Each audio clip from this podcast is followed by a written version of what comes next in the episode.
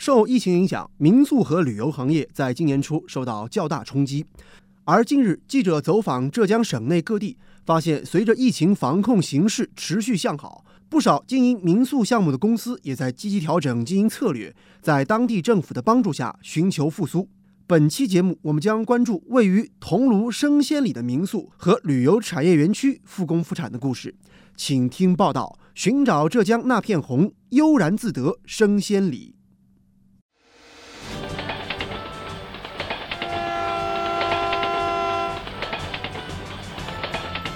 关注社会，关注政府，关注百姓，民生新干线。听众朋友，你们好，欢迎收听今天的节目，我是子文。这是晚上住宿呢，我们的集装箱，那目前有二十九个集装箱。由于呢这个客房的预定啊，还有这个去年的一个暑期啊，还有这个流量比较高，所以我们现在在增加时间，因为到了周末节假日订不到房的。那么以各种背景的，有各种主题的，有水上运动的，还有竹林的、瓦雕的，啊，还有绣花鞋的、刺绣的，还有我们运动探险的这个主题。按照四星级的一个标配的这种，呃，体验带来绝佳的一个居住体验。那晚上又比较近，边上也可以垂钓。刚刚大家听到的内容呢，就是杭州弘毅投资集团有限公司旗下负责桐庐生鲜里竹溪乐园项目运营的经理陆延峰。在向来自杭州市江干区总工会和桐庐县总工会的领导和嘉宾们介绍项目，而像这样的任务，陆延峰早就已经驾轻就熟。我们做了两个行程，一晚两天的一个行程。那么从杭州啊，杭州那个指定地点集合以后呢，十一点钟左右抵达在水一方入住，然后呢九溪阁就用中餐，那么就再回去酒店休息一会儿，然后下午呢，我们水上我们主题乐园的各种项目的体验。啊体验好了，晚上九溪阁用晚餐，或者是自助烧烤，然后篝火晚会啊，用来团建。那么第二天早晨，呃，九溪阁早餐用好以后，我们就这个河到河村的文化馆来参观，用完中餐，然后再到我们桐庐的周边的一些其他的著名的景点再去体验。他所介绍的生鲜里竹溪探险乐园，是由杭州商旅集团旗下弘毅投资集团有限公司。全新推出的以户外运动探险为主的乡村极限运动公园，就坐落于杭州首个全域国家三 A 级风景区河村生鲜里的门户河村乡后溪村，距桐庐县城六十多公里，沿溪规划有十几个户外运动探险项目，以山水观景、水上运动、山地运动、竹林生趣、户外拓展、低空探险、特色民宿等产业为主。呈现多元化、生态化、趣味化、全客户群覆盖的旅游体验特色。二零一八年，我们正式入驻这个项目。最先忙的是整个这个，首先这竹溪乐园，那我们是运营托管。这个项目呢，就是前期啊，村里打造的，集资弄的一个项目。然后呢，很多因为费那个费用也不足了，然后也没有人运营。然后我们是这个市委张书记啊，就杭州市委副书记张书记，然后东点调研的这个这个项目，我们商旅集团来乡村振兴。这个项目我们才入驻的，我们弘毅是商旅集团旗下的。陆岩峰坦言，原本这个项目是附近村庄的集资项目，因为缺乏专业的运营，项目一直不温不火。直到弘毅投资集团接手之后，经营状况有了新的气象。看得见的变化，我们现在生鲜里的项目越来越丰富了。比如说，我们投资了有八千多万一个滑雪场，啊，是整个浙江省最大的一个滑雪场。然后呢，我们有漂流项目，啊，有个雪山激流回旋项目。然后我们还有这个滑翔伞项目，啊，就是山上民宿、水上漂流，那么空中滑翔，啊，然后冰上滑雪，就每年有不同的新项目要落地到这边，然后拉动整个的发展。记者采访当天，恰逢杭州市江干区总工会和桐庐县总工会在当地参观考察，在游客服务中心附近的大草坪上，弘毅集团副总经理骆俊正在做着热情的讲解。就露营的那个地方啊。我们要做一个六十八米高的景观塔，那么这个项目呢，就包括了蹦极、高空秋千、太空漫步，那么随着电梯这样上去，然后上面呢有个呃滑道下来，到了晚上呢，灯光配起来，水幕配起来，那是非常漂亮的。这个整个一个投资大概在八百六十万左右的一个投资。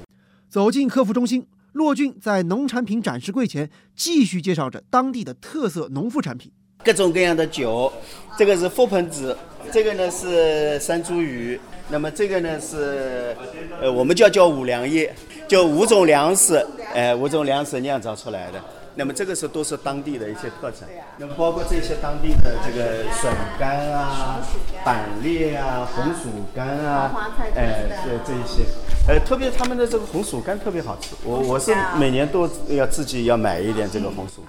骆俊指着一面挂满了各种荣誉奖牌的背景墙，自豪地告诉大家：“刚刚五月份得到的这个，呃，杭州市消波征收的特别贡献奖，一九年是桐庐县的这个模范集体。”那么，十佳智慧景区、乡村旅游示范基地，呃，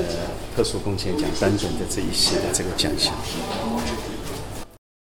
疫情前后，当地政府对于生鲜里民宿旅游项目的支持，绝不仅仅是几块荣誉奖牌，更多的是实实在在的补助和扶持政策。竹溪乐园项目经理陆延峰，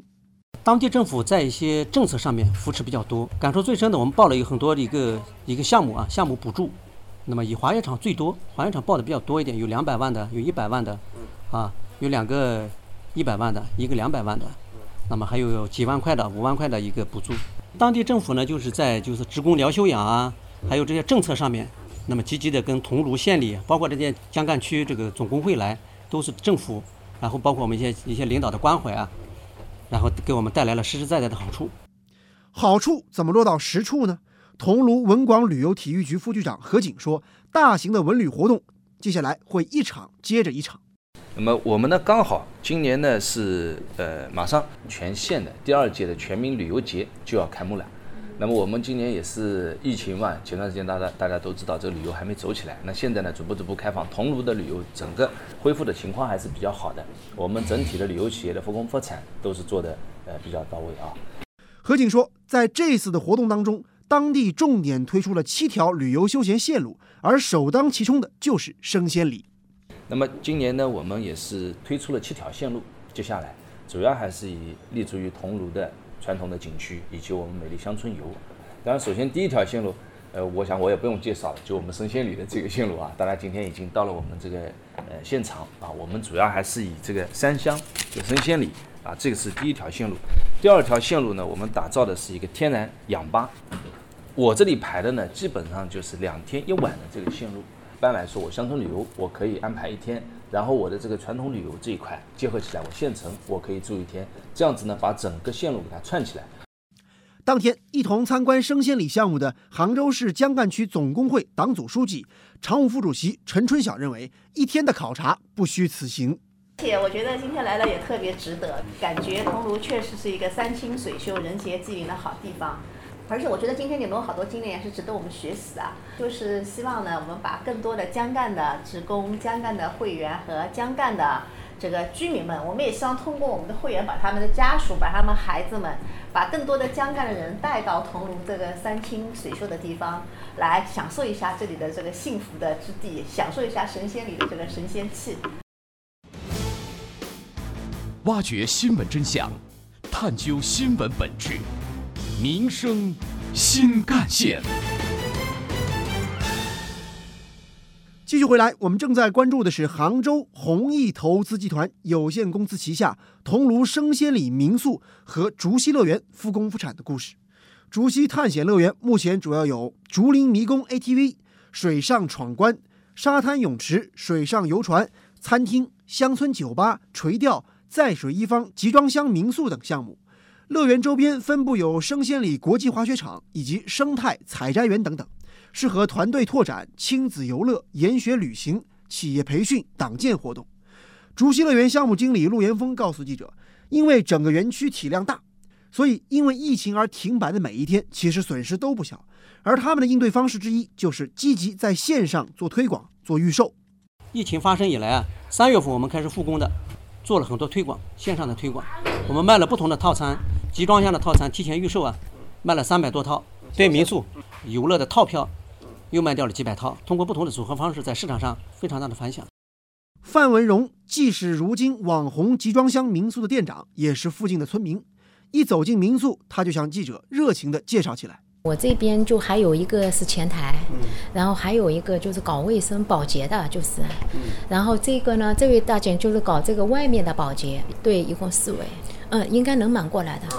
前面呢定周末呢是四百多一点，非周末是三百多一点。我们嗯有四间露台，价格是高一点的，然后还有个在范文荣看来，能够在自家门口山清水秀的环境当中工作，已经是理想的小康生活了。我觉得小康嘛，我觉得反正主要是家里大家身体健康，工资呢有差不多这样子，我觉得就可以了。而像范文荣这样当地的村民加入生鲜里工作的，还有餐厅负责服务的徐大姐。午饭的空闲时间，站在饭店中的一面地图墙前，徐大姐指着地图告诉记者这是卓奇乐园，这里，这里是另外的河村，还有岭园那边上去，就是端菜的服务员。我一开始就干到现在，二零一八年七月二十号开张，开张哎当时你就过来了。哎，我就过来。徐大姐说，生鲜里项目自从开门迎客之后，自己的生活也有了很大的改变。做笔在家里写字的笔，手工品在然后红薯那一箱原厂里嗯干活，那不肯定这里好一点的了，收入高一点，嗯，活也好一点，有的是吧？开农家乐、开饭店都有。那您怎么不想自己卖点东西，开个农家乐啥的？我在那个里面，人人家不会走到那里面去的呗。哦，不是在这近附近吗？如果在附近的话，你也开了。哎，那附近嘛肯定开的。和前面两位相比，本地姑娘金鸡算得上是生鲜里项目工作人员当中的小年轻了。说是小年轻，其实也是老员工了。开业至今已经工作两年多，她也从原来的前台接待工作调整为现在的后勤工作。她说，岗位在变，但是好心情却常在。呃，挺满意的。这里的嗯，可能是因为大家都是本地的吧，嗯，呃，相处的挺愉快的，不像在外面，在外面的话，就大家来自每个不同的地方，然后竞争也比较大，然后有压力很大。在这边这边，有点那种慢生活的感觉。对对对，回忆疫情期间的工作，金鸡说影响确实不小，不过好在复工也很快。春节期间是有影响的，因为本身我们可以提前开业的，但是因为疫情的话，我们开业开不了了，暂停了有一个多月吧。二月底的时候就听说说我们这边打算要复工了，让我们做好准备，然后三月一号我们就正式开始工作上班了。呃，我作为后勤的话，最主要的工作就是在景区做好防疫工作了。但现在的话就稍微宽一点了，也没有说很严格。但一开始开业的话，因为很多地方会来检查嘛，然后然后防疫工作也确实是要做好的。那个入口有很多的，嗯、我需要就安排人去做一些防疫工作，就比方量体温啊、查健康码啊，然后准备口罩啊这些。金鸡告诉记者，随着疫情防控形势的向好，五一开始，当地的游客就变得多了起来。不少游客表示，在家憋了很久，很向往大自然，但是这人多也有人多的小烦恼。最大的情况就是，有些人因为人数多的时候就不愿意排队，然后你要一个一个量体温、查健康码，别人就感觉要等在这里有点烦。然后有些人本身就一天出游嘛，要往回赶的，他就感觉在这耽误时间了，就会有很多抱怨。然后我们的话，就作为服务行业的话，我们只要语气客气一点，态度好一点，然后带一点笑容的话，一般人都会理解的。在金鸡看来，如今自己的工作和生活已经步入小康。我觉得可能生活的话，比上不足，比下有余吧。对于我个人来说，我觉得我已经是小康生活了，收入都还可以吧，挺好的，挺挺幸福的。